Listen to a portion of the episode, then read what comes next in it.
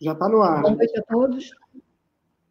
Boa noite a todos. É, estamos aqui com o ministro Ciro Gomes, com a economista, jornalista e também escritora Maria Luque. Queria agradecer enormemente a vocês dois por essa oportunidade. Meu nome é Leila Nami. Eu sou, eu respondo, eu dirijo a editora Leia Brasil e estou tendo o imenso privilégio é, de lançar agora esse livro do, do Ciro Gomes, Projeto Nacional, O Dever da Esperança. Eu queria pedir licença rapidamente ao ministro Yamara para dar boa noite a todos, é, nos unificando nesse sentimento de imenso privilégio que agora, temos agora diante dessa da pandemia, dessa coisa perplexa que passamos agora, que passamos agora. Então, dividir com todos o privilégio de estarmos aqui em condições é, de participarmos desse debate fundamental e urgente para o Brasil. Então, boa noite a todos e muito obrigada pela audiência. É, eu venho aqui cumprir uma pequena apresentação, não vou me alongar, porque o debate é, é esperado, é devido, é urgente, apresentar rapidamente é, a minha editora e esse livro. Na verdade, minha editora pouco importa, na verdade. Nós somos uma editora, a Leia Brasil, é, 100% nacional, composta por um grupo apaixonado, apaixonado de profissionais que há anos se dedicam ao livro. Então, foi um encontro, um privilégio enorme receber os originais, receber o trabalho, o pensamento de Ciro Gomes. É, esse livro vem ao encontro é, de tudo que aquele profissional de informação e de formação espera. Eu vou pedir licença a vocês para ler aqui é, uma, uma passagem do próprio Ciro. Eu não posso realmente é, tentar superar a belíssima apresentação que Mangabeira faz do livro. É formada, forjada, inclusive em anos de debate, convivência e troca de ideias com Ciro Gomes. Mas é sensacional, como editora de conteúdo, ter a seguinte provocação desse homem público Ciro Gomes. Ele fala assim: a construção de um projeto nacional é um compromisso, um dever com a esperança que todos aqueles, não só os setores democráticos, mas todos aqueles que têm acesso a uma informação de qualidade, devem cumprir no Brasil. Então, nós, como editores, nos deparamos com um conteúdo que nos obriga a uma reflexão e, sob o nosso ponto de vista, foi muito interessante perceber como a, a linha que costura esse pensamento, sobre o qual certamente a Mara Luque vai nos provocar muitas perguntas e questionamentos, essa linha é a própria biografia desse homem público. E aqui Ciro Gomes realmente traz, renova, nos provoca com um novo conceito, com uma nova responsabilidade sobre o ser público é, é, redimindo a política, a prática política, como grande instrumento realmente de construção democrática.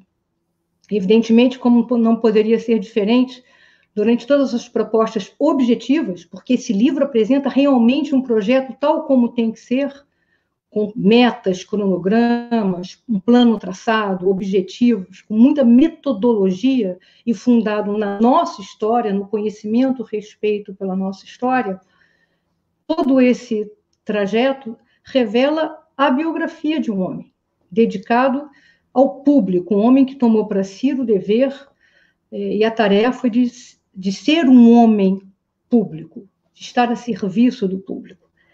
E eu não vou realmente é, me alongar, estamos todos realmente, nossa empresa, muito emocionados com esse privilégio, diante de uma provocação urgente, necessária, diante de uma proposta corajosa, mas que se abre ao debate a todos aqueles que quiserem construir e pensar um Brasil e que mais nos devolve o Brasil, não como um país do futuro, mas como um país possível, devolve para a gente um certo orgulho, revela na sua, na sua construção histórica, no seu percurso histórico, o quanto já construímos e o quanto erramos. Tudo isso considerado em proposições muito objetivas. Nós, profissionais da informação, profissionais da formação, nos sentimos muito agradecidos e privilegiados por essa edição. Ao final, quando o livro já estava terminado, é, o Brasil e o mundo foi tomado pela perplexidade diante da pandemia provocada pelo novo coronavírus, e o nosso autor, Ciro Gomes, é, nos pediu um tempinho para nos remeter um texto, um texto necessário sobre esse momento.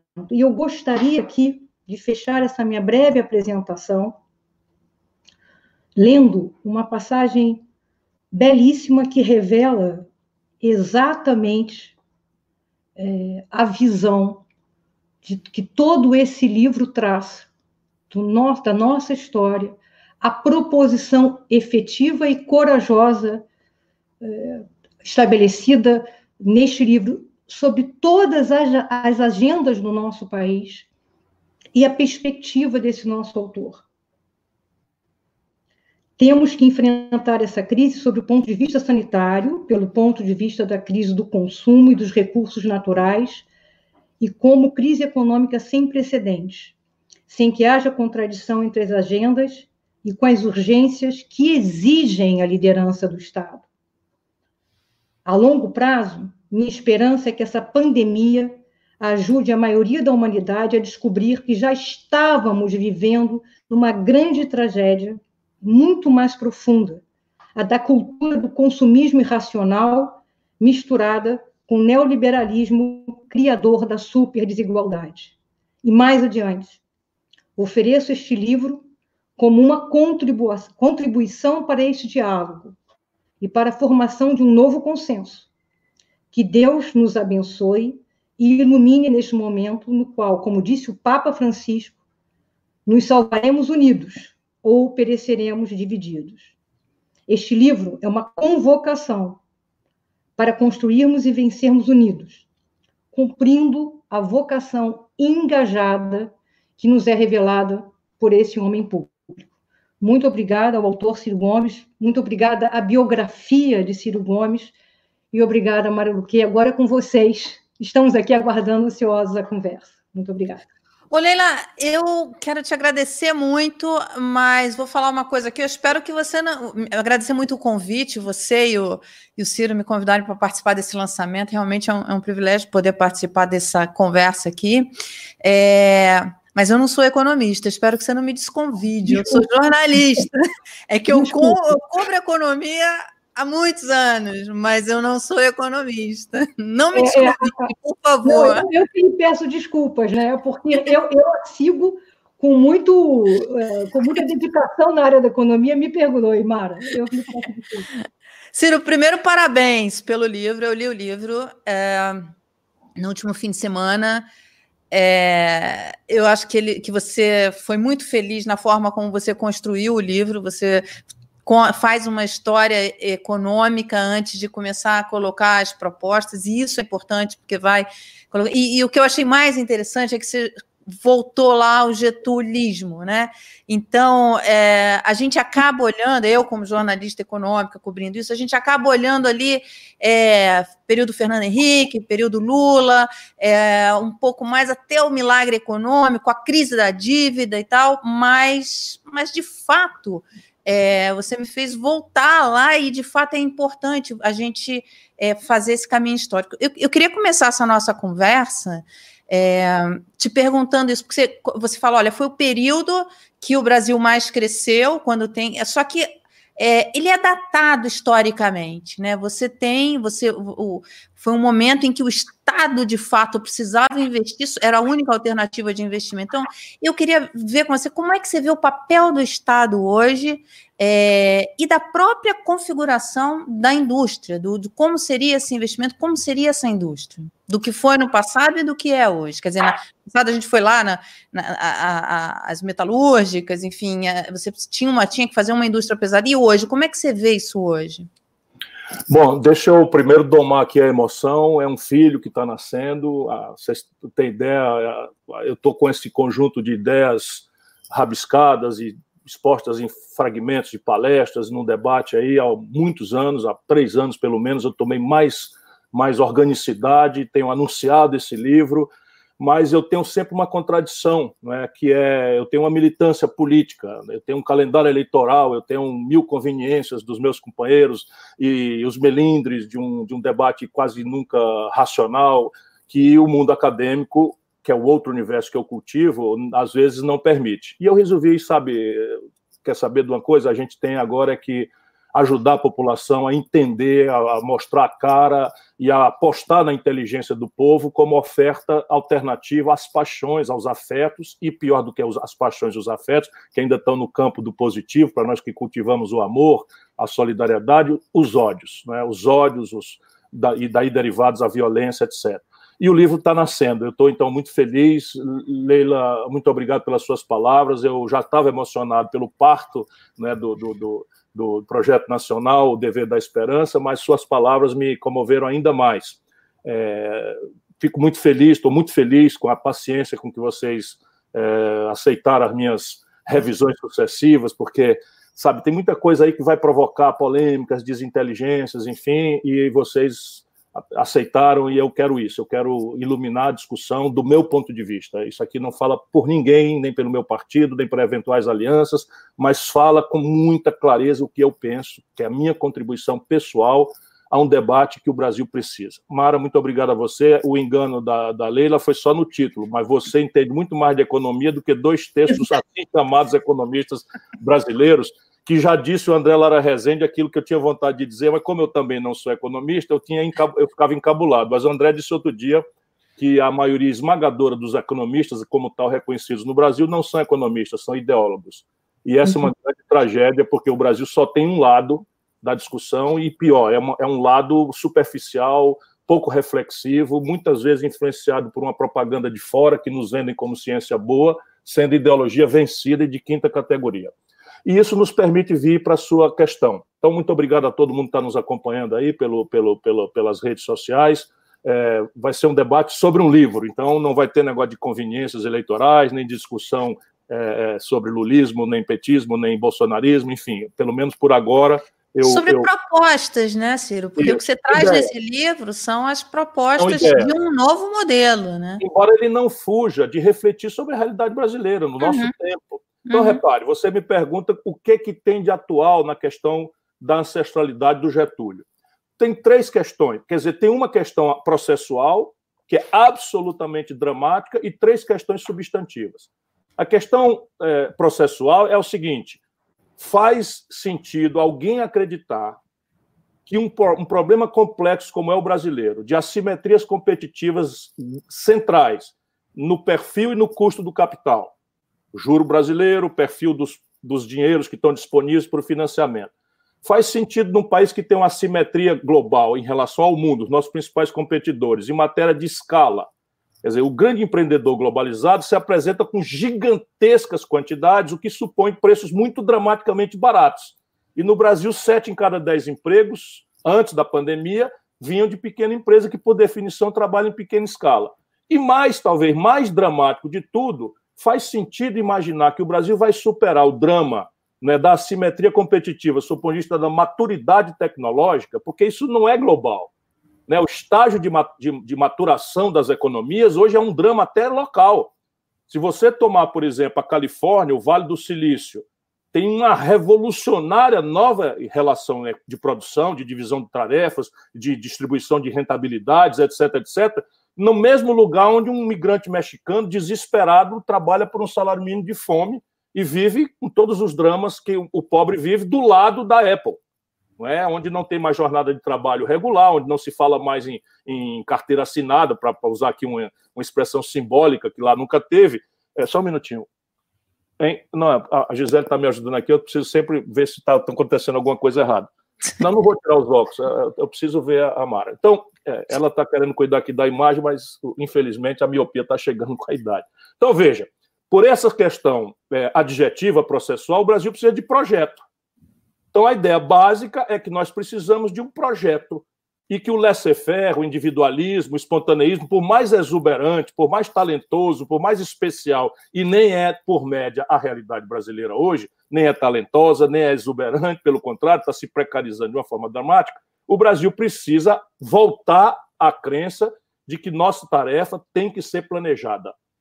Esse planejamento não precisa ser um dirigismo estatista ao modo, ao modo soviético, que fracassou, evidentemente não. É, o, projeto nacional, e isso vai para as questões substantivas, presume a vitalidade e a essencialidade da empresa privada. Mas nós não acreditamos que a empresa privada seja capaz de resolver o drama do desenvolvimento brasileiro, nem sob o ponto de vista econômico, nem muito menos o drama social que está se aprofundando de uma forma quase disruptiva. O Brasil corre pela primeira vez na história o risco de, uma, de ser uma ex-nação há um problema hoje que não é só mais de, de, de, dissonância cognitiva, há um problema hoje de nove, assim, de nova língua. Há uma certa elite brasileira que não entende mais o povo brasileiro. Pelo contrário, tem pelo povo brasileiro um indisfaçável nojo, um indisfaçável desprezo. E a população sente isso. Então, essas coisas parecem remotas, mas não são. Por que, que eu vou respeitar uma ordem jurídica, por exemplo, se essa ordem jurídica é, é, é, desenhada num banquete onde eu não participo, para manter uma ordem de privilégios, uma ordem social e econômica da qual eu só sou vítima porque meu filho vai levar um tiro, como João Pedro levou agora, ou porque meu filho vai ser preso, cooptado por uma gangue, etc. Então, essa questão adjetiva de projeto é essencial e é fácil de falar, mas o que está presidindo hoje o Brasil desde o fracasso do, do colapso do nacional desenvolvimentismo tradicional dos anos 80, e isso é que está na base da sua pergunta, o velho nacional desenvolvimentismo, de lá nós temos que, que, que, receber essa questão, a ideia de projeto, de compreensão de país, de diagnóstico do presente e de projeção de metas objetivas para o futuro e de repartição dos encargos, custos, preços, sacrifícios e metas, supervisão, avaliação, controle, oportunidades, riscos, etc. Supõe isso. As questões substantivas que eu também trago do passado brasileiro, especialmente do pioneirismo com que o Getúlio vai ao poder com o ideário de Pasqualini, com o ideário do trabalhismo brasileiro, que já foi uma tentativa não é, muito tropical, muito verde-amarela, muito brasileira, de fugir da confrontação da Guerra Fria, que uhum. era o, o experimento soviético vis-à-vis -vis o experimento do capitalismo turbinado dos norte-americanos vitoriosos. Não é? Ali já estava um conflito, e esse é o experimento social-democrata, ou se quiser, uma outra ala socialista democrática, não é que compreendia coisas práticas. Por exemplo, propriedade privada dos meios de produção não é um mal, como dizia o marxismo-leninismo, é um bem. Porém, esta propriedade privada, deixada solta, tende à perversão, à injustiça, à instabilidade e à crise. E o, o marxista desenhava isso, mas nós propunhamos aqui um caminho, volto a dizer, tropicalizado, de um keynesianismo né, adaptado pela CEPAL, que o Getúlio foi ao poder e tinha a referência teórica para experimentar. E foi um êxito absolutamente extraordinário. O livro mostra, com números, né, que o Brasil foi o experimento mais sofisticado, profundo, acelerado, e veio acompanhado de uma preocupação de distribuir o fruto dessa, dessa, desse, desse exponencial crescimento com a população. Se cria uma base legal para a organização dos sindicatos, se cria o salário mínimo, se cria um, uma ideia de compreensão da, da escola pública, uma ideia ainda muito incipiente de saúde pública, mas e as estatais como caminho de ascensão social para muitos brasileiros que, por mérito, porque se escolarizaram, podiam ser um alto funcionário né, do, do, do, da Sudene, da Sudã, do Banco do Nordeste, no Nordeste, por exemplo.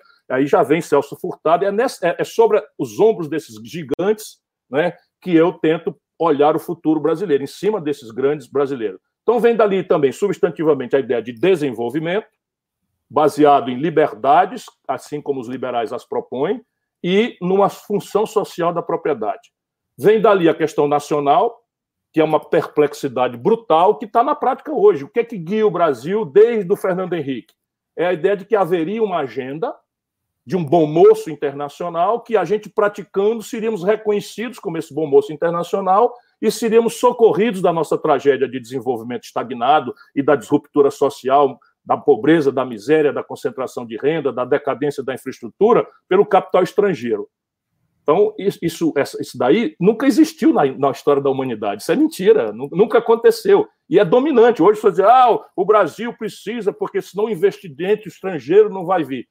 Nunca veio. Só virá se o país estiver crescendo pelas suas próprias pernas. Então, a questão nacional, a questão do desenvolvimento, a questão nacional. E, por fim, e acima de tudo, porque essa é a razão, a superação da miséria.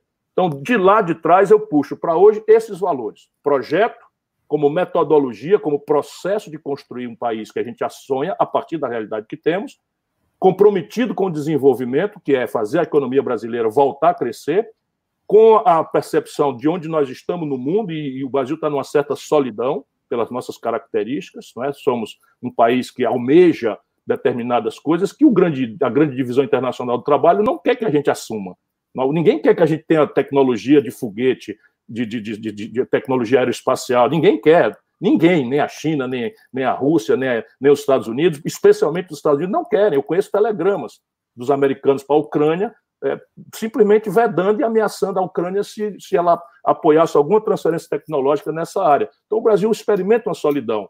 E, por fim, a miséria. Não é mais possível a gente fazer de conta que miséria vai ser resolvida com política social compensatória, por mais generosas que elas sejam. Quer dizer, então o papel do Estado ele já parte em, é, em ser um catalisador desse projeto, enfim, desenhar esse projeto é, para começar, para a gente poder partir de, de alguma coisa para chegar em algum lugar.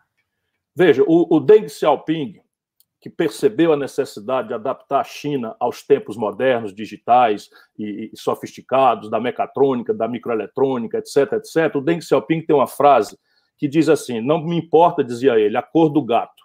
Me importa que ele casse o rato. O que é, e a mim também não me importa a cor do gato. Sabe o que, é que acontece? É o seguinte: é que é um papel que ou o Estado, pela sua liderança democraticamente constituída, coordena, lidera, ou não há outro que tenha legitimidade para fazer. Mas isso não quer dizer mais como o Getúlio, que olhava o Brasil e via uma grande fazenda, assentada uhum. na monocultura do café não é? Uhum. E, e, e, e, no gado, de corte, que é a política do café com leite, e resolve estabelecer uma indústria no Brasil, uma base de petróleo, uma base siderúrgica, sem ter nem sequer interlocução com uma burguesia nacional, porque aqui nós tínhamos, era rural, escravocrata e, e desse tamanho. Uhum. Hoje não é mais verdade. Hoje o Brasil tem uma sociedade civil muito dispersa, muito atomizada, muito desorientada, intoxicada ideologicamente, muito descrente da política, que perdeu a noção de que é a única linguagem da democracia isso tanto mais grave é quando acontece com os jovens, e por isso a importância, mas o Estado tem que ser recuperado, saneado, se quiserem, moralizado, porque, enfim, percebe? Mas esse, o Estado e a sua liderança democraticamente constituída é a ele que cabe o papel de coordenar.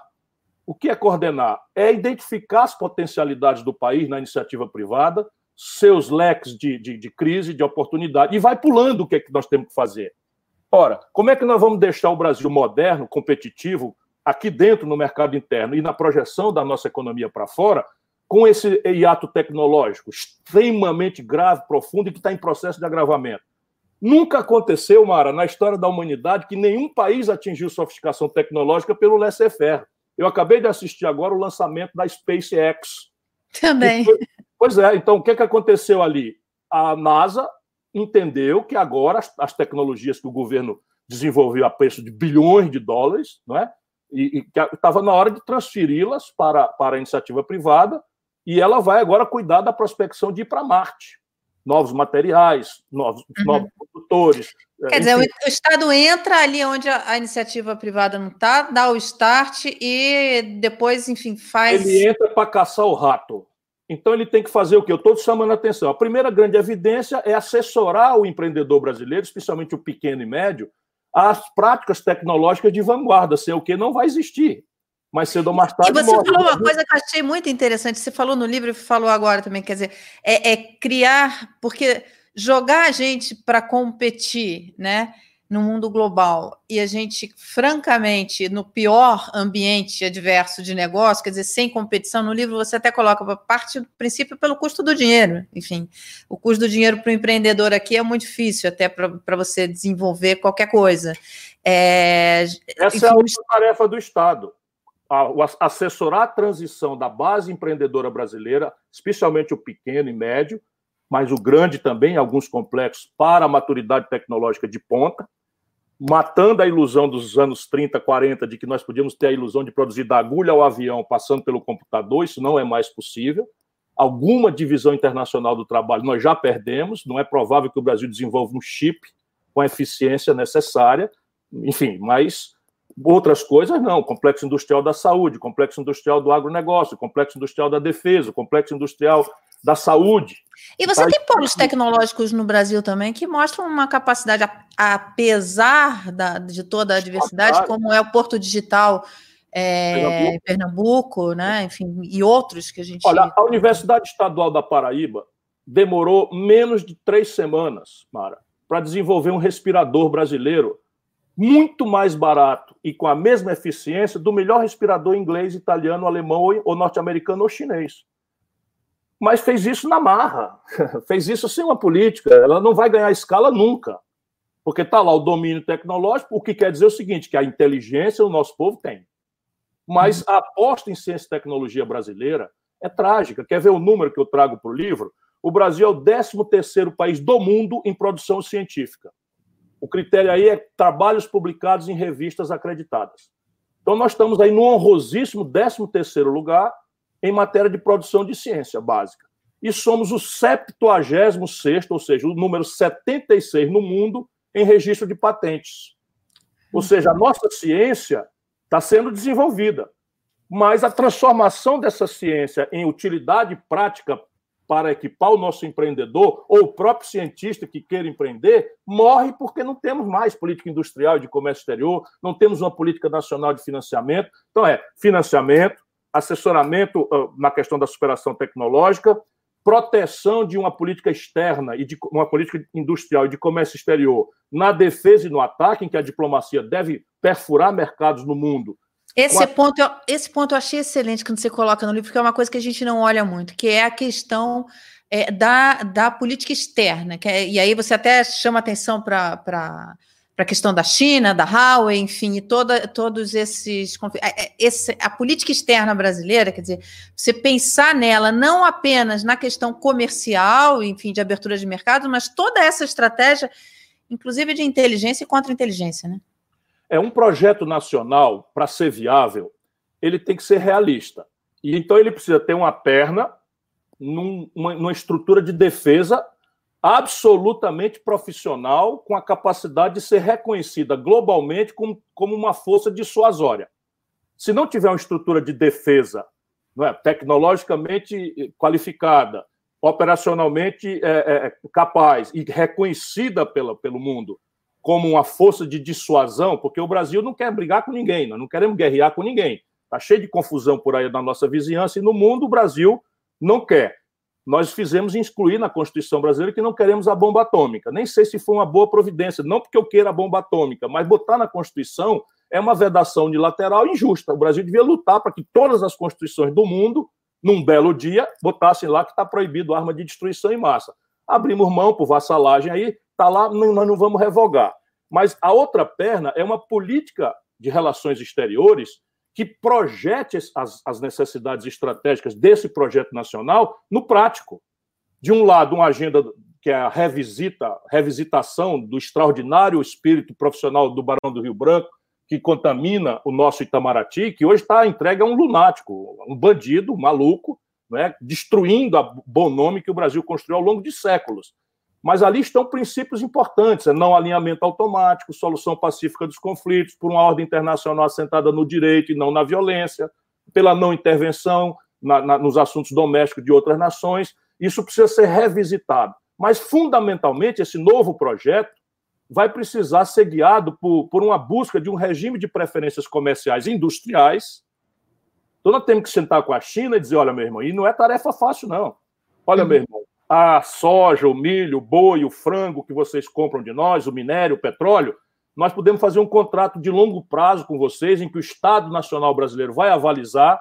Podemos até discutir aí uma banda de preço para vocês terem um universo de médio e longo prazo. Estou sendo muito prático, porque é o que eu acho que a gente precisa mostrar para o povo brasileiro. Mas vocês, em contrapartida, vão nos dar um regime de preferências comerciais industriais. Nós queremos aqui que, para além de petróleo bruto, vocês comprem polímeros. Uhum. Vocês comprem não é, fibras, novos materiais do nosso polo petroquímico. Nós queremos que vocês nos deem preferência comercial no complexo industrial da saúde. Não é? Porque, nós, porque são esses o complexo do agronegócio e o complexo da defesa. Por que, que eu elegi isso? Porque são os quatro setores onde o Brasil tem o gasto já acontecendo. Só na saúde, Mara, o Brasil importa do estrangeiro algo ao redor. O Brasil, União Federal. Só a União Federal importa 17 bilhões de dólares.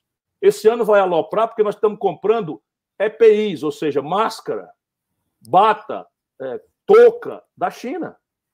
O Brasil simplesmente não perdeu a capacidade por imprudência dos nossos, dos nossos líderes, por falta de guia, de projeto. Então, o próprio mercado interno já daria escala para o Brasil. 17 bilhões de dólares vezes 5, nós estamos falando em, em, e você, 100 e você bilhões vê de num momento como esse, quer dizer, dado a, a pandemia... Buscar e que a... um regime de preferência comercial, industrial, buscar um regime de, trans, de transferências tecnológicas sensíveis e buscar um regime de financiamento rebelde às interdições de Bretton Woods. A maluquice de Banco Mundial, FMI, não deixa o Brasil para canto nenhum. Não, é? não deixa nem, nem, o Brasil, nem nenhum lugar que deles necessitar. Então, é, essa é a guia da política externa que o projeto advoga. Esse, esse uh, um projeto como esse, por exemplo, é, evitaria que acontecesse coisas como uh, aconteceu com a Ingesa, por exemplo, é, que acabou, enfim, foi entrando numa série de, de problemas, e aí é, os Estados Unidos interferiu em vendas que ela fazia lá para os árabes, e aí foi a pá de cal na empresa. Um projeto como esse protegeria, quer dizer, você ter, ter uma, uma política externa que, que olhasse para as empresas brasileiras para que não deixassem elas ficar é, vulneráveis a esse tipo de ação de outros países, quer dizer, o país impedir que ela vendesse para, no caso, para a Arábia? Eu digo todas as vezes que ninguém imagine que é fácil. Por isso nós temos que ter um serviço de inteligência e contra-inteligência que hoje nós não temos. Quando eu vejo o Bolsonaro, e aí é só para testemunhar o argumento, né, fazer aquela, aquele discurso patético que, de que não tem informação, né, aquilo ali é só a caricatura de uma tragédia estratégica do Brasil. O Brasil não tendo projeto, não tem inteligência. Uhum. E não tem contra-inteligência. Deixa eu lhe dizer, o Brasil aceitou unilateralmente, né, sem conversar, sem audiência do Congresso Nacional, os nossos governantes, que uma lei americana determinou eu reflito isso também no livro, determinou o seguinte: que qualquer empresa brasileira ou do mundo que opere no mercado americano ou que tenha é, ações registradas na Bolsa de Nova York são jurisdicionáveis pela justiça americana. E aí, antes que a Boeing assaltasse a, a, a Embraer, com a colaboração entreguista de, de, de apátridas do nosso país, a justiça americana determinou intervenção e meteu um cara lá dentro. No governo da Dilma, os americanos determinaram um, interventor por ordem da justiça americana dentro da Petrobras. A, a própria Dilma estava sendo grampeada pelo Serviço de Inteligência Americana. Eu conheço não é, o escândalo do Civan. Lá atrás, o Civan, o, o, o Serviço de Inteligência norte-americano, pilhou até uma conversa que ficou famosa entre a Lúcia Flecha de Mello, que era mulher do, do, do Paulo de Tarso, um grande, um extraordinário Lúcia, né? que era muito amiga da Lady Di, da princesa Diana, uhum. e elas conversavam, né? E, e, essa conversa caiu nessa malha. E basicamente eu conheço o assunto porque eu era ministro da Fazenda ali no fim de 94, quando o Itamar Franco voltou da Flórida furioso, porque o Clinton pegou o Fernando Henrique e ele ali num canto da parede e meteu assim sem dó nem para quê, nem nenhum cuidado diplomático a exigência de que nós não fizéssemos licitação e entregássemos a, o Civan para a Raytheon, que é uma empresa americana. É assim que a vida é. A gente não tem que ter susto com isso. Nós temos que ter uma estrutura de inteligência e contra-inteligência para proteger o interesse nacional brasileiro e buscar nas relações internacionais do Brasil. Sempre haverá muita tensão, porque ninguém vai aceitar que apareça um concorrente. Isso é normal, ninguém pode ter susto com isso. Só esses idiotas que nos governam é que fica com essa história de né, vamos fazer uma solidariedade à Coreia do Norte e tal. Atualmente, por exemplo, a base de Alcântara é um. Pronto. Pronto. É um... Mas veja, quem quiser saber o que é a base de Alcântara, se a gente deixar consumar, é só saber o que é Guantánamo. Uhum. Então, Guantánamo é uma base americana no território de Cuba, em que eles aproveitaram, porque é uma coisa ilegal, e fizeram uma prisão imune à legislação norte-americana. Uhum. Então, é, ou a gente se compenetra, porque se você não tiver as tensões sendo reveladas, é porque os, os, o, o, que está nos governando está servindo a outro governo que não ao nosso. A outra Olha, nação, ao interesse de outra nação que não a nossa. Eu digo isso no livro também. É, outra coisa Agora, que você, você fala deve, no livro... deve fazer isso, Mara, na diplomacia. Então, claro. veja, a China tem uma relação conosco muito complexa. Ela não vai querer que o Brasil se industrialize. Ela quer que o Brasil seja um grande buraco mineral e, uma, um, de petróleo e uma fazenda de proteína. Cabe ao Brasil dizer: não, China, nós vamos garantir para vocês os minérios, o petróleo, está aqui os contratos de longo prazo, o governo vai avalizar, vamos proteger vocês de oscilações especulativas de preço, mas vocês, em troca, vão nos dar regime de preferência comercial industriais. Nesse complexo A, B, C e D, cotas assim, assim, assado e tal. Eles sabem, eles conhecem essa linguagem. É isso que os americanos estão fazendo com eles hoje. Outra coisa que você coloca bastante no livro e é muito pertinente porque é um, um, drama nacional que é a falta, a ausência de poupança interna. Então você fala assim, olha, não dá para a gente esperar é, vir dinheiro de fora e, e, a gente também não tem poupança interna. Como é que se cria essa poupança interna dentro livro, desse projeto? O que o livro diz é o seguinte: é que nenhuma nação do mundo prosperou, nenhuma prosperou com base no dinheiro dos outros. Só Exatamente uma, essa frase. Só uma contemporaneamente se sustenta conjunturalmente com o dinheiro dos outros, que são os americanos. Por um ATP intransplantável, qual seja, eles pegam um papel, como estão fazendo agora, pinta de verde com uma, cor, uma tinta especial, e o mundo inteiro valora esse papel pintado de verde, que não guarda nenhuma retaguarda com o PIB americano mais, 3 trilhões é a emissão agora para enfrentar o Covid. E uhum. não tem inflação. Por quê? Porque todo mundo usa o dólar como termo de troca e reserva de valor. Então a China briga com os Estados Unidos por cima da mesa, etc, etc, mas aonde está hospedada a poupança, as reservas internacionais da China? Em título americano. Uhum. Então o Brasil tem 370 bilhões de, de reais, de, de 370 bilhões de dólares de reserva, tudo em título americano. Então, tirante os Estados Unidos, e isso não vai dar certo, eu participo de debates lá fora, eles, eles estão gravemente preocupados com o futuro. Só uma, uma ameaça militar muito pesada, muito ativa, é que vai adiando a confrontação final, porque o, o euro tenta nascer como reserva de valor alternativa e, e, e, e, termo de troca global, não consegue. A saída da Inglaterra, do Reino Unido, já prejudica, mas o yuan e o rublo já estão fazendo negócios. E essa é a cimente da Terceira Guerra Mundial. Participei de um debate na Universidade de Pequim com o, guru da nova esquerda, que é um velho companheiro, um velho amigo da nova esquerda chinesa, chinesa e ali tinha uma confusão sobre as consequências dos testes balísticos da Coreia do Norte, que se havia um medo, vai começar a Terceira Guerra Mundial. Ele não sai guerra mundial nenhuma daí. Aí depois fomos falar nas novidades. Não, as novidades é que a China estava fazendo as primeiras operações comerciais com a Rússia, são relações bilaterais ainda muito incipientes, do ponto de proporção do comércio global, em moedas nacionais, em yuan e, e, em, e, em, e em como se a gente fosse negociar com a Argentina, com o Uruguai, com o Chile, com o México e tal, em real e em peso, não é? Não mais com o dólar.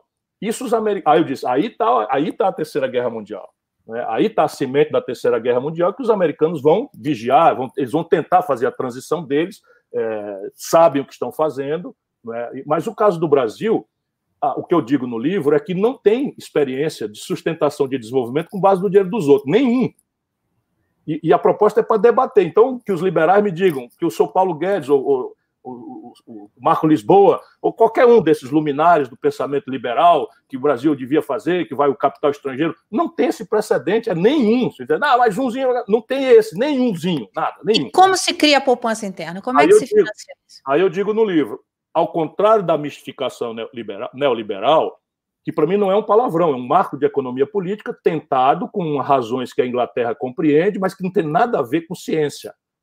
Tem a ver com a conjuntura inglesa, eh, europeia, com a Margaret Thatcher, percebendo que o estado de bem-estar social era uma cunha fiscal muito pesada que estava onerando o produto industrial europeu e inglês em competição nova com o produto vindo do Oriente, desonerado, porque não tinha um estado de bem-estar social. Eu reflito sobre isso no livro, mas nós aqui temos nada a ver com isso.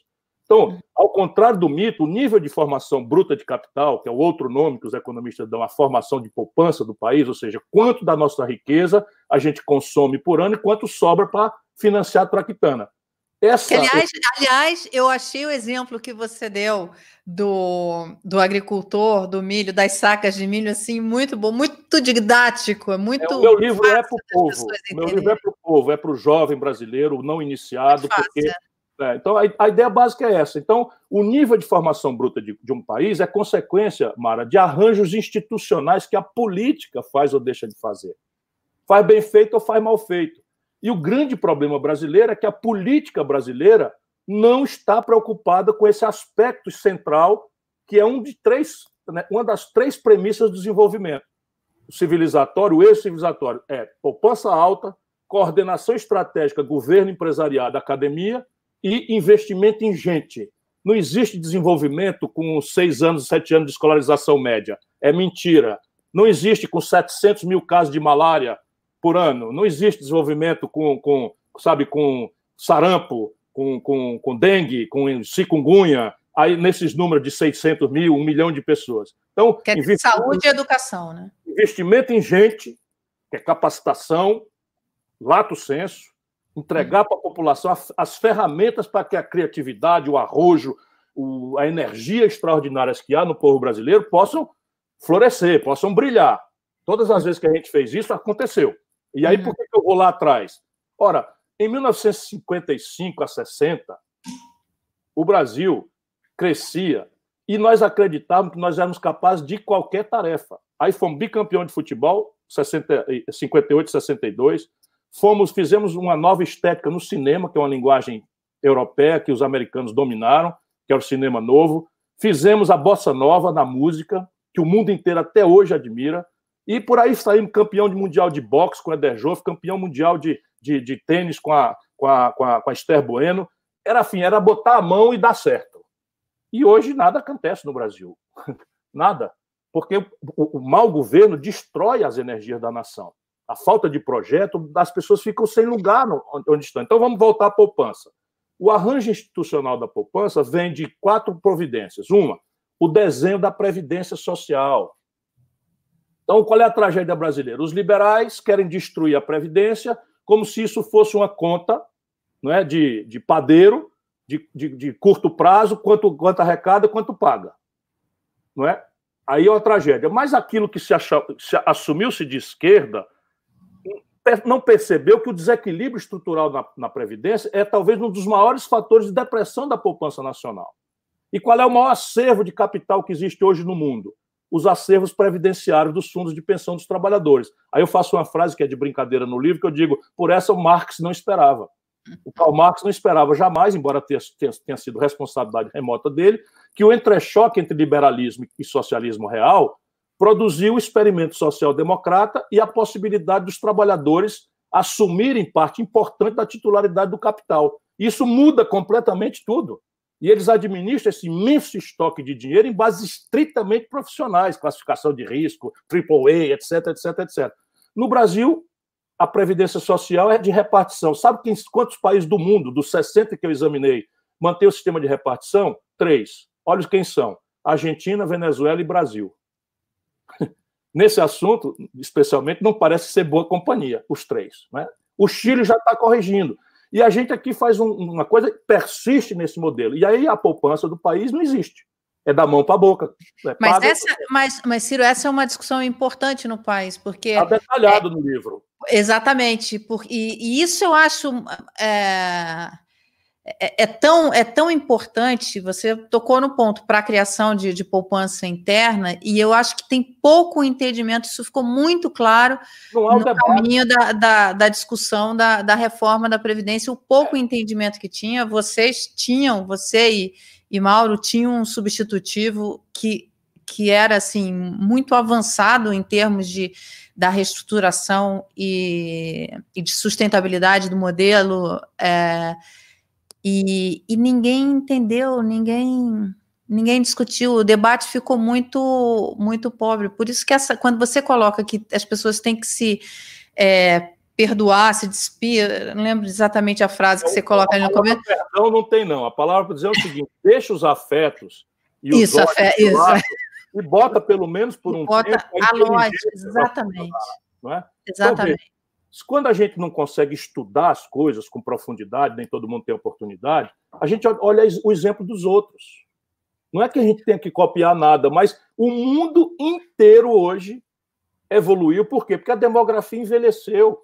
Quando nós montamos o regime de repartição, tinha lógica. Nós tínhamos uhum. seis trabalhadores uhum. ocupados para financiar um aposentado que não durava 60 anos. Uhum. Seis contribuindo com um pouquinho durante muito tempo, pagava muito generosamente aquele que ia viver pouco a aposentadoria. Hoje nós temos um e meio trabalhador ocupado, porque essa gente está destruindo o mundo do trabalho. Só uhum. agora, em abril, foi o maior recorde de destruição de, de, de, de força de trabalho formal da história. 860 mil carteiras assinadas foram dado baixa em abril. Ainda estávamos começando a tragédia da coisa. E isso encontrou um país que já tinha metade da sua força de trabalho empurrada para a informalidade.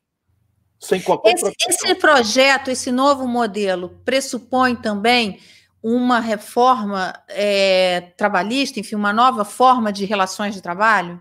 Ah, eu tenho tem sim, tem uma, tem uma. A, a ideia é que a gente tenha flexibilidade e que isso seja feito de forma confiável aos trabalhadores porque ah, o meu projeto tem um compromisso, aliás, três, né?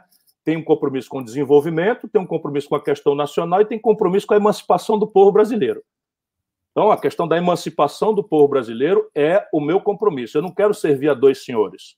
Eu apenas quero fazer a emancipação do povo brasileiro dialogando com todas as forças, porque considero que o mundo da produção, a empresa nacional brasileira, é parceira potencial disso se nós encerrarmos a intoxicação com juro que foi introduzido no Brasil a partir do Plano Real. O juro substitui a inflação como mecanismo de ganhar dinheiro sem produzir, sem trabalhar, sem coisa nenhuma. Então, ainda construindo poupança, um novo modelo previdenciário misto, em que haverá uma poupança, haverá uma previdência social de repartição para todo mundo igual. Atenção, generais, olha aí a polêmica: generais, sargento, capitães, barões do judiciário, barões do legislativo, políticos, vai ser assim: guardados os direitos adquiridos, a partir de uma certa data, todo mundo que for entrando vai ter direito a uma previdência social igualzinha para todo mundo no teto.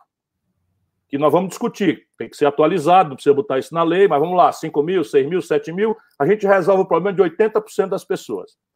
20% faz um barulho infernal e paralisam tudo, porque aquilo que se diz ser de esquerda no Brasil, na verdade, protege o corporativismo, porque o povão não tem patrocínio, né? O povão não tem ninguém que fale por eles, a não ser prometer merda na véspera de eleição e não entregar depois e deixar a boca amarga de decepção com a política nos predispõe nessa tragédia que nós estamos aí.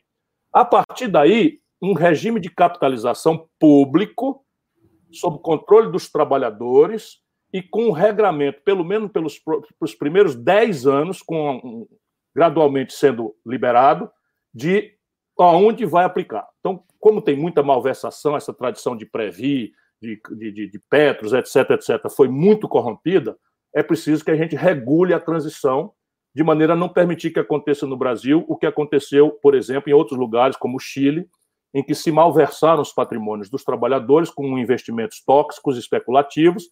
Os caras que fizeram isso meteram a mão no dinheiro e ficaram ricos, e os trabalhadores hoje estão mendigando com fome na rua no Chile. E, e, e, enfim, então esse é o regime que nós estamos propondo. O outro caminho de formar poupança, Mara, é o sistema tributário. E aí eu desenho também. O Brasil é um país que faz tudo o oposto daquilo que a melhor técnica e a melhor experiência internacional faz. Como é que você constrói poupança? Você constrói poupança tributando o patrimônio, tributando as rendas e desonerando ao máximo o consumo e a zero a tributação do investimento. Assim que se cria uma cultura de poupança. Então, o tributo sobre lucros e dividendos empresariais. Eu cobrei quando fui ministro da Fazenda, do Itamar uhum. Franco. Fernando uhum. Henrique revogou e, incrivelmente, o PT manteve revogado. Uhum. E vai ter que fazer, porque o, agora, depois do livro, e nós vamos ver isso lá para setembro, nós vamos ver que agora sim não é mais força de retórica. Quebraram o Brasil. Uhum. O Brasil vai sair, em setembro, o Brasil estará completamente quebrado porque o, o déficit que estava em 130 bilhões vai aparecer ali 500, 600 bilhões. E a dívida, como proporção do PIB, por conta de expansão de, de, de endividamento e por conta da depressão única na história que o PIB está experimentando, nós vamos passar de 100% do PIB, a dívida. Portanto, é uma, é uma tragédia. Falou, que... Setembro é um mês onde você vai ter uma concentração ali de vencimentos da dívida e o mercado, tudo que está sendo vem para rolar, o mercado está pedindo mais juros ah. e, o, o, o governo está segurando, não está dando juros. O que, que, você acha que tem não que é fazer em casos como esse? O governo está dando juros nas operações compromissadas. Nas operações compromissadas, é verdade. É uma, é uma, é uma vergonha, uma vergonha é completa. Está pagando Selic de 3%, mas quando é rola o título, você tem razão. Quando rola os títulos, o mercado está exigindo três pontos acima da Selic, quatro pontos acima da Selic, numa hora que o mundo inteiro está tendente a juros zero. O outro movimento para formar poupança é regulamentar o mercado de capitais no Brasil. O mercado de capitais no Brasil é um cassino que não capitaliza ninguém. Percebe? No Brasil, a única forma de capitalizar uma empresa é crédito, e o crédito estrangulado. E Você vê o mercado de capitais como um caminho de capitalização das empresas, enfim, de financiamento das empresas? É o caminho democrático, é o caminho. Ah, por quê? Porque esse grande acervo de poupança coletiva dos trabalhadores deve se associar ao investimento produtivo e extrair dele o ganho extra para melhor remunerar os aposentados. Uhum. Tem que ser regulado, para não entrar em especulação, mas AAA. Mas no Brasil, um jovem empreendedor morre na, na, na praia, porque ele não tem garantia como é que ele vai nascer com uma ideia? Ele não tem garantia, não existe volume, volume minimamente necessário. É, angel capital, não existe venture capital, não existe seed money no Brasil. Nem as expressões a gente tem que falar em inglês, parecendo que é pedantismo, mas é porque não tem nem sequer. Não é? Aqui, se, se a Apple, Microsoft, o Facebook tivessem nascido as ideias aqui, tinham morrido. Eu falo, todo... eu falo isso. Se o Zuckerberg tivesse nascido no Brasil, o Facebook ah, não existiria. Não, estava tava vendendo, tava vendendo pastel na praia. É, então, é, essa, você, é, como é, nesse projeto, como é que você vê o papel das startups, da tecnologia e do financiamento dessa, dessa turma? Porque eu estou num projeto de startup, por exemplo, que é que foi montar o canal, e nós largamos, grupo de jornalistas nós, que estava empregado, com. Eu não tinha carteira assinada porque eu já estava num outro modelo, mas outros com carteira assinada largaram e vieram para esse projeto, porque que, querem empreender, a gente queria fazer, e foi na, na, época que nós montamos, foi a época das eleições, a gente achava que tinha que ter um, um canal ali plural para o debate, para ter todo mundo ali debatendo, enfim, as diversas linhas, os diversos pensamentos. Só que o, o, o arcabouço uh, brasileiro, ele, ele não apoia a gente em nada, pelo contrário, é, só cria dificuldade, porque a gente, a gente começa a, pagar imposto antes de montar a empresa, a gente é tratado em pé de igualdade com grandes empresas, eu tenho as mesmas obrigações e mesmo compromissos. É, isso dificulta muito esse ambiente para startups brasileiras. Olha, se nós quisermos de fato emancipar o Brasil, nós temos que fazer uma revolução na base da nossa compreensão de quem é que vai carregar esse, esse coisa. Não serão mais as grandes corporações. Nada contra. O Brasil precisa criar grandes corporações, projetar uma CSN, projetar uma Vale do Rio Doce, projetar uma Petrobras. Isso é importante, projetar uma grande trade brasileira na área do agronegócio, que é tudo estrangeira e tal. Ok. As grandes têm um papel muito importante aí na, em matéria de balanço de pagamentos, em matéria de projeção de poder do país lá fora em matéria de equilíbrio de trocas, etc, etc. Porém, aqui dentro, a questão da renda, antes da questão do emprego, que vai ser outra tragédia que o Brasil vai pegar dobrado, vai, nós vamos pegar a agenda não realizada do século XIX, por exemplo, a reforma agrária que não foi feita, pelo menos na proporção que deveria fazer, uma agenda do século XX, não é, que é a indústria. Nós tínhamos 30% do PIB industrial brasileiro, do, do PIB brasileiro industrial em 1980, hoje abaixo de 10. No governo Bolsonaro, só em São Paulo, antes da pandemia, 2.538 empresas industriais tinham sido fechadas no primeiro ano do Bolsonaro. O, o, é, é o geno... Ninguém tem a desindustrialização precoce que o Brasil tem, e a elite, esses propagandistas, diz: não, isso é um fenômeno mundial. Isso é mentira. Há um fenômeno mundial de, de, de vamos dizer, de pós-industrialização das economias, mas é uma, é, é uma coisa a partir de uma maturação de uma base industrial muito sofisticada, coisa que o Brasil ia construindo e parou de construir. E nós estamos falando de coisa básica, por exemplo, construção civil. Construção civil, a indústria pesada brasileira foi destruída por esses moralismos imbecis em que corrupto é pessoa jurídica. Nunca ouvi falar isso na história da humanidade. Quem é corrupto é pessoa física, é CPF.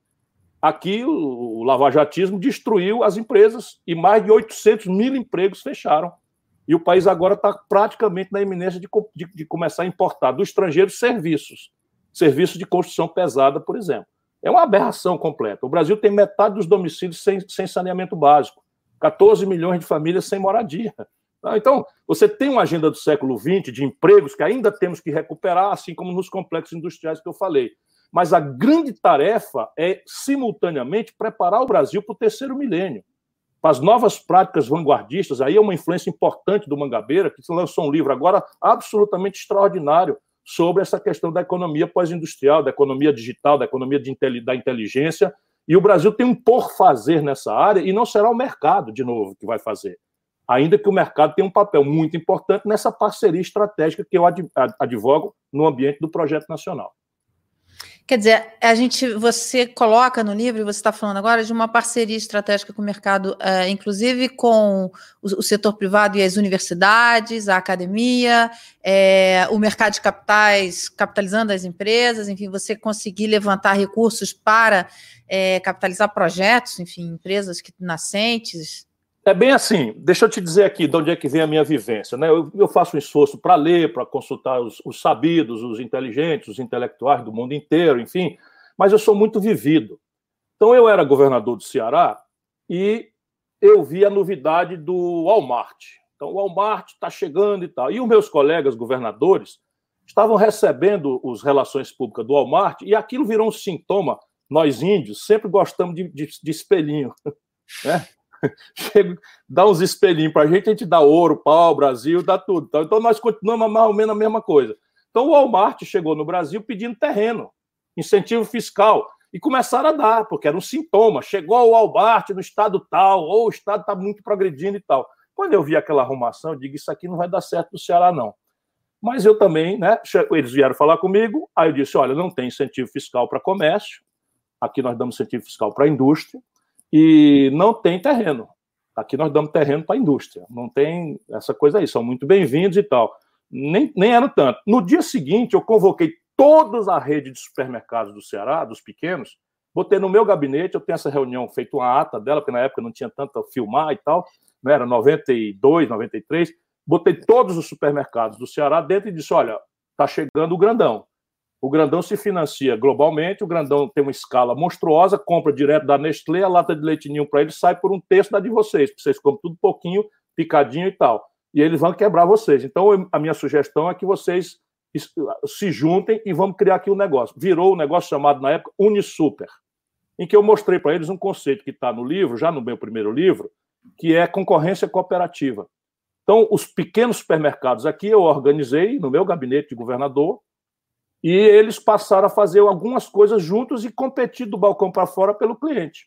Não foi um cartel, eles passaram a comprar juntos, fazer marketing juntos, né? começar a capacitação gerencial juntos, introduzir a sofisticação tecnológica do leitor de código de barras, que tem a ver com just in time no manejo de estoque, que eles não tinham nem ideia, porque, é, enfim, não era necessário ter a ideia. Cada um mais ou menos ficava ali num território e as pessoas, só porque ficavam mais perto de casa, aquela divisão estava mais ou menos feita. É mal comparando o que eu imagino que a gente tem que fazer no Brasil, uma coordenação em que eu não fui fazer um supermercado estatal, percebe? Mas se eu não coordeno, não crio uma dinâmica e crio um incentivo... É, fomentar e... o cooperativismo, por exemplo. O cooperativismo é, tem um é papel importante. Eu, eu chamo de concorrência cooperativa, porque cooperativismo também experimentamos aqui e fracassou. E eu percebi, aprendi que cooperativismo não é um fenômeno econômico, mas é um fenômeno sociológico, antes de mais nada. Uhum. Então, quando você chega, por exemplo, em, acho que é Igrejinha, lá no Rio Grande do Sul, você tem uma cooperativa de crédito que já tem quase, sei lá, um ano ou cem anos. Uhum, uhum. E funciona. E funciona. Eu acho que a igrejinha, eu, vi, eu ando tanto vendo essas coisas, como eu fui ver um, um pequeno fundo de venture capital em Santa Catarina, que funciona. Então, o Brasil, se a gente der oportunidade, funciona. Mas essa coisa da cooperativa é muito um traço do migrante italiano, do migrante alemão e tal. Aqui, quando a gente tentou fazer, não funcionou. Mas é... o cooperativismo de crédito ele está é, ele está crescendo muito, Ciro, e está ocupando um lugar. Precisa é... e, e nesse projeto aqui haverá uma revolução na questão do financiamento. E aí é, não importa a cor do gato, importa que ele casse o rato mesmo. Essa frase é muito boa. Eu vou ler um pedacinho aqui do seu livro, pode? Um trechinho claro, aqui que eu separei. É, os dois principais problemas com tão delirante discurso são, primeiro, afirmar que o empreendedor privado vai aumentar sua produtividade só por competir mais, ou ainda resolver enfrentar sem ajuste cambial ou alfandegário as empresas estrangeiras que estão na ponta tecnológica, que possuem crédito a juros negativos e escala maior, que é um resumo disso do que a gente está é, falando aqui.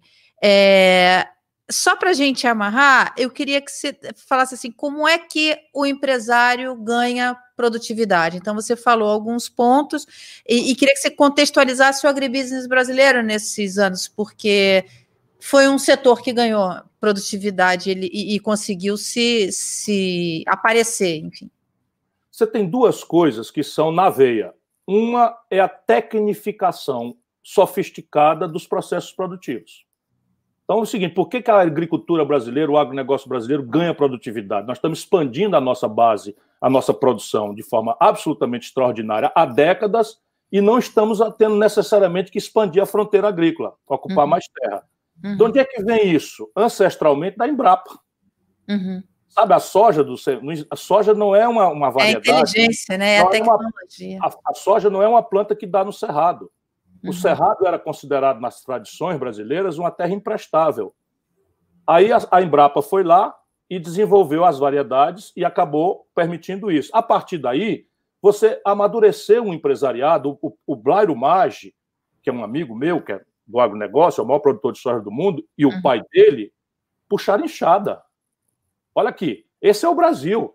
O, maior, o rei da soja, o rei da soja, não é? Puxou enxada quando era garoto com o pai dele. Na hora do frio, do calor, de madrugada, puxava enxada, era pobre. Virou um extraordinário. E só o Brasil, modernamente, e isso está piorando, permite. Portanto, a tecnificação. A tecnificação para o grande, hoje é comprável. E o nosso grande está comprando de uma forma errada. Eu fui visitar Xanxerê. Xanxerê é a capital do milho no Brasil, lá no interior de Santa Catarina, que é um estado muito interessante. Não tem o latifúndio, é pequena empresa, é pequeno módulo de terra, enfim, é uma economia bem diversificada, têm do turismo pós-industrial, tem uma indústria, tem uma agricultura, ultra conservadores, porque eram pobres há três gerações, duas gerações, e agora vê comunismo por trás da, da mesa, por debaixo da cama e tal. Mas é uma gente por quem eu tenho uma admiração e um carinho monstruoso. Pois bem, em Xanxerê, o cidadão vai comprar um saco de milho da multinacional, um saco de semente de milho da, da, multinacional, que é um milho híbrido que não germina, que não, que não, não germina. Ele, ele nasce a planta, mas ele não, não germina, não é? é, é enfim, ele paga 350 reais por um saco que conta por caroço, por unidade. X caroços estão dentro, X sementes estão dentro desse saco aqui. E no fim do ano, depois de trabalhar para cacete, de, de, de sol a sol, de madrugada fria, gelada como está agora, ele colhe uma saca de milho e chegou a vender a 45 reais, a 50, a 60 reais, compreende? Então, isso daí, só uma política nacional é que vai criar um incentivo para que aí, por exemplo, a minha ideia não é a minha ideia não é que eles é, é, é, que a gente faça um estatal, mas a minha ideia é um dia botar os, o agronegócio brasileiro sofisticado numa grande sala e dizer para eles, olha, está aqui a política de incentivo, eu quero que vocês se associem nós vamos criar um esforço de substituição de importação. A Embrapa vai ser revitalizada, vai ajudar vocês, parte desse gasto o Estado vai assumir, para a gente verticalizar e vocês não terem que comprar caroço de fora, pagando em dólar. 45% dos custos de produção da agricultura mais sofisticada do mundo são importados do estrangeiro. O máximo de agregação de valor ex-post, depois da colheita que nós fazemos, o esmagamento da soja, é, são, três, são três multinacionais. Isso é inacreditável. Né? E achar que nós vamos pagar é, celular, tablet, internet 5G, não é? a mecatrônica embarcada na, nas direções hidráulicas, suspensão inteligente dos carros, e computador, informática com soja, milho, petróleo e, e, e mineral de, mineral in natura, isso é uma ilusão grave que está levando o Brasil a essa tragédia. Olha, a gente está caminhando para o fim. Eu queria ler mais um trechinho aqui do seu livro que eu destaquei, porque é o maior drama do, do país hoje, enfim. E o maior drama é desigualdade, na verdade, mas isso aqui tem muito a ver com, com a desigualdade. Temos que ter uma política fiscal responsável e transparente, com todas as receitas e todas as despesas públicas amplamente debatidas pela sociedade não devemos ter compromisso com qualquer despesa que não seja plenamente justificada. Todas as contas do governo devem ser postas em xeque, rigorosamente avaliadas, garantindo todas as receitas que pudermos para aumentar nossa taxa de investimento. Mas é só olhar para o orçamento da União que salta aos olhos onde as, as despesas têm de ser cortadas substancialmente na conta de juros. Temos que trazer os juros brasileiros abaixo da rentabilidade média dos negócios o quanto antes. Uma taxa real de 2% hoje já estaria muito acima da média mundial, hoje negativa. Aqui eu queria colocar duas coisas. No livro todo, eu, eu destaquei essa parte, mas por todo o livro a gente vê um compromisso fiscal é, muito forte no seu modelo, no, na sua proposta.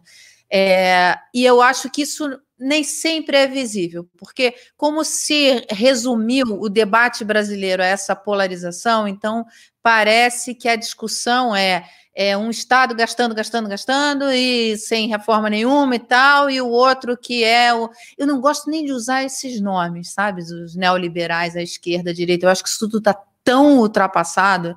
É, e, no entanto, a sua história, e no livro você reforça isso, é muito fiscalista, né? Quer dizer, você, você o Estado do Ceará, aliás, o Estado do Ceará, é, você sabe que eu, sou, eu já te contei isso, eu sou cearense na alma, fui feita no Ceará. É, mas o Estado do Ceará, ele tem. A questão fiscal é um projeto de Estado, porque não é uma coisa localizada de um governo para outro. Ele, ele veio. É, você vai na, na Secretaria de Fazenda e conversa com qualquer funcionário lá, ele tem a preocupação fiscal na cabeça.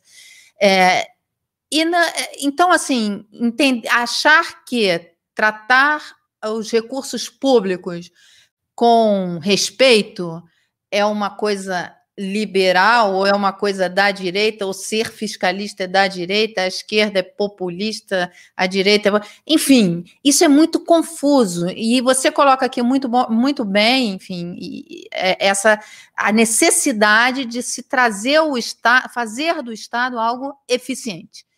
É, eu queria que você falasse um pouco sobre isso dentro desse seu novo modelo proposto. A questão básica é a seguinte: o que é que eu imagino? Eu imagino que o Brasil, e esse livro propõe isso, deveria se impor a nós todos, né? Nós temos uma tarefa, nós vamos virar a Espanha, essa é a minha sugestão. Nós vamos virar a Espanha, sob o ponto de vista de indicadores sociais e econômicos, em 30 anos. Como é que nós estamos hoje? Então, vamos lá, universidade. Quantos garotos brasileiros de 18 a 25 anos têm matrícula hoje? Não interessa privada, pública, etc. Eu sou, volto a dizer, pela coordenação estratégica, quem fizer mais barato, mais eficiente, que venha com apoio dessa mesma organização e tal. Não existe, é falso esse antagonismo. Quem se desenvolve, se desenvolve porque acha um bom lugar para a iniciativa privada, que é essencial, e um bom lugar para o Estado, que é indispensável e essencial. E chama a inteligência treinada para iluminar decisões. Porque nós políticos somos palpiteiro. Né? A gente tem sensibilidade e tal, mas não é possível a gente entender de tudo. E o Brasil baniu o pensamento acadêmico da decisão política. De lado a lado, isso é uma tragédia nacional. Então, queremos ser a Espanha? Estamos de acordo? Vamos. Então, o Brasil tem, de, 18 a 25 anos, o Brasil tem 18% apenas de vaga. A Espanha tem 49%.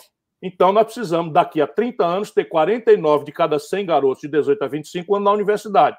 Quem vai fazer o quê? Quanto custa?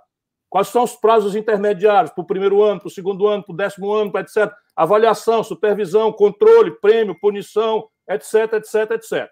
Vamos lá, renda per capita. Então, a renda per capita do Brasil é 15 mil dólares ano. Embora aqui a renda per capita seja uma, uma, uma mentira, porque nós temos a pior concentração de renda do mundo. Uhum. A Espanha é 37 mil dólares. Ora, a gente faz o Brasil virar uma Espanha nesse indicador com o pé nas costas em 30 anos, eu em 15 eu faço. Em 15 anos eu faço. aí, como é que faz? Ah, como é que faz? Vamos lá. Então, quanto custa isso? No fim, tem um custo. Isso é que, para mim, é ser austero. É quanto custa isso? Não vai cair do céu nem saúde que presta, nem educação que presta, nem segurança pública que presta, nem infraestrutura que presta, e nem a iniciativa privada é capaz, por si, isoladamente, de prover isso. E nunca foi na história da humanidade. Nunca foi assim que a humanidade fez. Então é preciso dividir as tarefas. Dividindo as tarefas, a gente vai achar claramente o que é que o Estado tem que fazer. E aí a minha diferença para a velha esquerda, que destruiu a respeitabilidade do pensamento progressista no Brasil, e dessa direita fiscalista. Por quê? Porque um considera que é preciso gastar sem dizer de onde vem o dinheiro. E o outro considera que nós temos que esfolar os mais pobres, os mais desorganizados, para gerar excedente para botar nos grandes. No caso brasileiro, servir ao rentismo criminoso que está sangrando o país. Por isso tem que reduzir a taxa de juros. E olha o que é está acontecendo. Veja bem, vem um ultraliberal como Paulo Guedes e a realidade impôs a ele que ele tem a menor taxa Selic da história. E ainda está acima do normal, mas está já. Olha a vergonha. A esquerda botou o juro em 14,5% e vê o Paulo Guedes e, e a realidade empurra ele com a faca no pescoço para fazer a menor taxa de juro.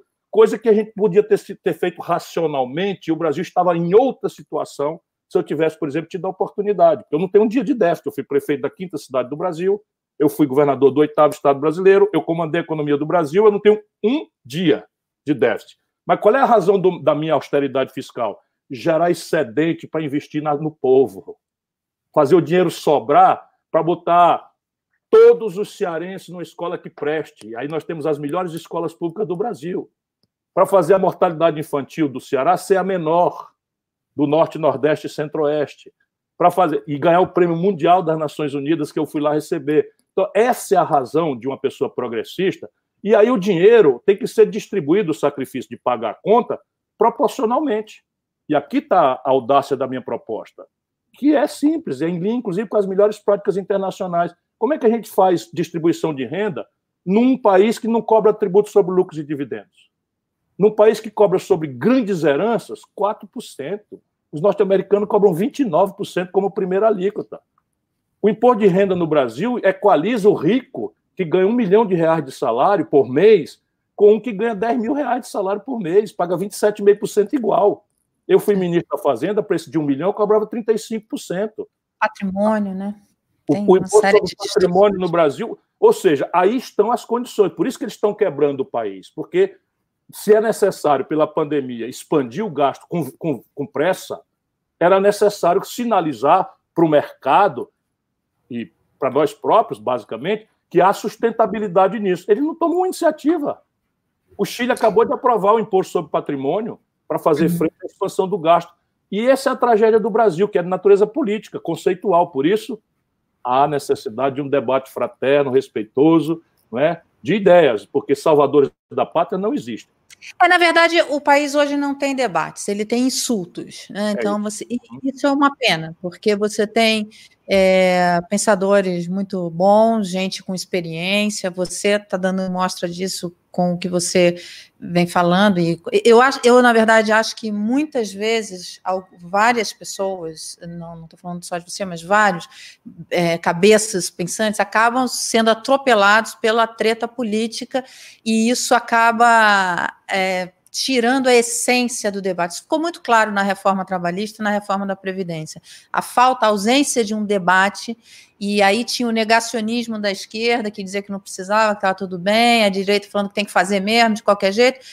Foi ruim para o país, porque a reforma trabalhista acabou só tirando, reduzindo o vetor trabalho, do custo do trabalho nunca prosperou nenhuma comunidade nacional que tenha introduzido no ambiente do trabalho insegurança jurídica e insegurança econômica. Não há esse precedente. O país, aí... mais, o país mais competitivo do mundo é a Alemanha. Esse é o país mais competitivo do mundo. Ninguém rivaliza com eles em matéria de competição, de competitividade. Não é por acaso o maior custo por hora trabalhada do mundo. Portanto, o custo é. do trabalho deve ser flexível conforme a condição que você tenha de agregar ou não a mais-valia para o trabalhador. Então, se você tem, num plano de baixíssimo valor agregado, calçado, têxteis, etc. Você tem uma margem ali que não dá para nada. Você tem que ter flexibilidade junto com o trabalhador para que ele saiba que ele tem que ser parceiro e não pode forçar a mão, porque a partir dali não vende mais o calçado, nem vende mais o pano. Porém, quando você agrega valor, é preciso que as instituições garantam que esse valor agregado seja apropriado por aqueles que deram maior causa à agregação de valor, que é a classe trabalhadora. E essa discussão vai ficar absolutamente dramática, porque com a sofisticação tecnológica, o emprego tal qual o conhecíamos vai sumir. Com o 5G, em 10 anos, 15 anos, todas as práticas repetidas serão substituídas por robótica, por algoritmos. Não terá mais esse trabalho. E aí nós vamos produzir uma casta de Bill Gates, meia dúzia de barões internacionais, ditando a vida e a morte da humanidade. Essa é a tarefa da nova esquerda. Criar uma nova imaginação institucional para apropriar esse extraordinário ganho de produtividade para o trabalhador mas não ter apreço ao trabalho, porque o homem, enfim, é para o lazer, é para o ócio, é para a cultura, é para é para é a contemplação do belo, é para adoração ao sagrado. Essa também é uma frase do livro. É. Aliás, você está me inspirado, tem umas frases bem poéticas sabe, no livro. Estou comovido, estou comovido. É, é disparado meu, meu, minha, minha, meu melhor esforço. Assim, não que os outros sejam grandes coisas, mas eu estou muito comovido com, porque eu, eu, eu fui muito sincero comigo mesmo, sabe? Eu deixei de lado qualquer conveniência. É, eu, eu a minha última pergunta para você é como é que você espera trazer esse debate, enfim, trazendo, enfim, você falou, citou o André Lara Rezende. André lançou um livro também recentemente, onde ele questiona exatamente isso. Ele falou assim: opa, peraí, o Estado pode sim colocar e deve colocar dinheiro é, desde que tenha um retorno positivo. Enfim, uma, uma tese bem mais complexa, mas que é, joga por água abaixo tudo aquilo que vinha, se, se conhecia como verdade, né? E que desde 2008, como você coloca no seu livro também, é, vários, enfim, economistas e pensadores vêm, vêm questionando. Como é, como é que você espera trazer esse debate, fugir, sair dessa polarização e trazer para um, um debate racional, alguma coisa assim, sabe, que é. consiga falar, escuta, gente, vamos aqui discutir qual é o novo modelo? Eu, como político, militante, né, eu quero operar o Brasil. A minha vocação não é para especular, a minha vocação é para fazer, é para o fazer. E eu sou muito comovidamente convencido que, com todas as tragédias que estão acontecendo, está reservado um lugar muito generoso na história para aquele brasileiro ou aquela brasileira que conseguiu unir o povo brasileiro ao redor de uma ideia comovente, encantadora, em que a gente pegue junto e, e resolva a parada como, como uma nação fraterna, uma nação culturalmente que, que se identifique e dá valor à condição de sermos daqui, de sermos brasileiros.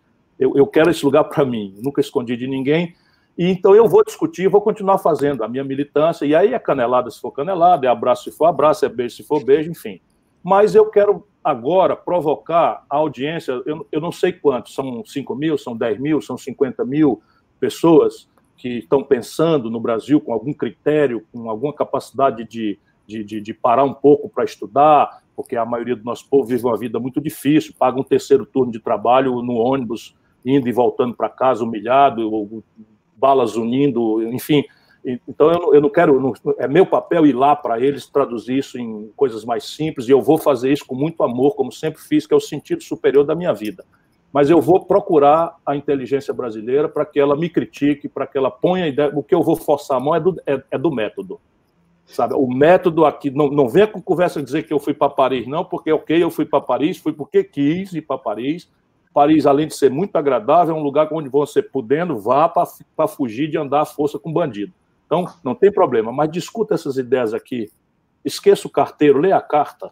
É isso que eu vou uhum. pedir a todos os brasileiros. Uhum. Bem, eu quero agradecer aqui a, a, a, oportunidade de participar. Depois eu quero conversar com você sobre o Chile, porque eu tenho estudado muito o Chile, tem algumas coisas que estão que não são exatamente como, como estão sendo colocadas aqui. Uhum. É, aquela história que você falou da gente ser, que você transforma a gente na Espanha em termos. 30 é, anos em, em, não, que você faria isso em 15 anos não, não significa, vamos deixar claro aqui, não significa que ele quer tomar o poder por 15 anos, né? Vamos não, deixar não, claro não, aqui na internet. Não, mas isso aí olha, é a é ideia, é a ideia, claro é a ideia. É a ideia, é o projeto, não existe solução Nenhuma coisa séria se faz no lapso de uma vida. Nenhuma coisa séria. Então, se a gente dá valor à experiência, eu sou sexagenário, já estou no grupo de risco da Covid, tenho 62 anos. O que eu gostaria era de dar o rumo ao país, sabe? De ajudar a construir o rumo, ajudar a estabelecer uma, um, um conjunto de valores. E a grande, grande paixão hoje, para mim, é despertar no jovem o interesse pelas coisas do país pelas coisas do Brasil, dar a eles o equipamento, para eles entenderem de onde é que nós viemos, onde é que nós estamos, quais são as razões, abandonar a ideia fatalista de que vai cair do céu. Democracia não é regime de concessão, é regime de conquista, porque a minha geração. Né? É, a minha, a minha geração acredita no milagre da política porque nós o praticamos. Uhum. Percebe? A minha geração cresceu com o estigma da ditadura, da superinflação, nós fomos lá e ganhamos todas. Todas. Então eu, eu tenho entusiasmo juvenil por isso. Dessa do livro também, que é muito bom. Você estava muito inspirado para fazer esse livro. É um livro que tem poesia em diversas partes. Parabéns, viu? E obrigada por esse bate-papo. Eu queria também agradecer muitíssimo a Mara, eu tenho essa tarefa aqui de fazer esse encerramento, que é doloroso, né? Porque vamos ficar aqui muito, porque de fato, Ciro, você nos dá uma obra muito inspirada, eh, de, de grande provocação e muito né, que inspira todos nós a reflexões urgentes. Mas queria, antes de mais nada, agradecer muitíssimo, Mara, pela sua disposição em participar, que, que exigiu uma leitura cuidadosa, é, com, com, que, que, nos trouxe muita provocação. Muito, muito obrigada a você. Imagina que agradeço. Ciro, mais uma vez, é, agradecer muitíssimo a você a oportunidade é, de estar divulgando essa obra, esse pensamento, é, e, e, e, resgatando, de fato, o que você disse, que esse livro é um livro para todo mundo, né? E, e fundamentalmente para os jovens, a sua preocupação, resgatando uma ideia é, sensacional, que, na minha visão, para além de toda a seriedade dessa agenda que você cumpre com as fontes, com a recuperação histórica, com a pesquisa, tem uma recuperação de uma agenda que do humanismo pela política, porque você traça um projeto nacional que tem por dever claro uma construção objetiva do desenvolvimento, mas desenvolvimento para revisão e distribuição da felicidade. Ficamos todos na editora perplexos de quantas entradas no índice para a palavra felicidade havia. E é isso, a felicidade, a, a, a gente tem que compreender que a felicidade realmente não é uma questão de fórum íntimo, né?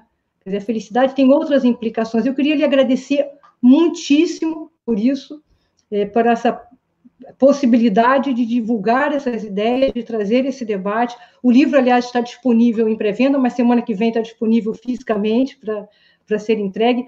E, enfim, te pedir uma última palavra, já antecipando boa noite a todos. Leila, muito obrigado a você. De fato, se você me pedisse um resumo, o livro é sobre felicidade, é sobre como ser feliz. Afirmando logo, muito provocativamente, que ser feliz definitivamente não se realizará no consumismo que está matando o planeta Terra e gerando milhões de, de, de, excluídos de um banquete de minorias agressivas, egoístas. É? Imagine um garoto nascer no Morro do Rio de Janeiro, eu falo isso, ou no Morro de São Paulo, numa palafita de Manaus, e ter a notícia pela televisão do tablet, do smartphone, né, do, do 5G que está chegando, do tênis sofisticado, e deseja isso, refere a isso a sua aceitação pelo grupo, refere a isso ao o símbolo de status do seu êxito social, e sua família não tem renda para isso.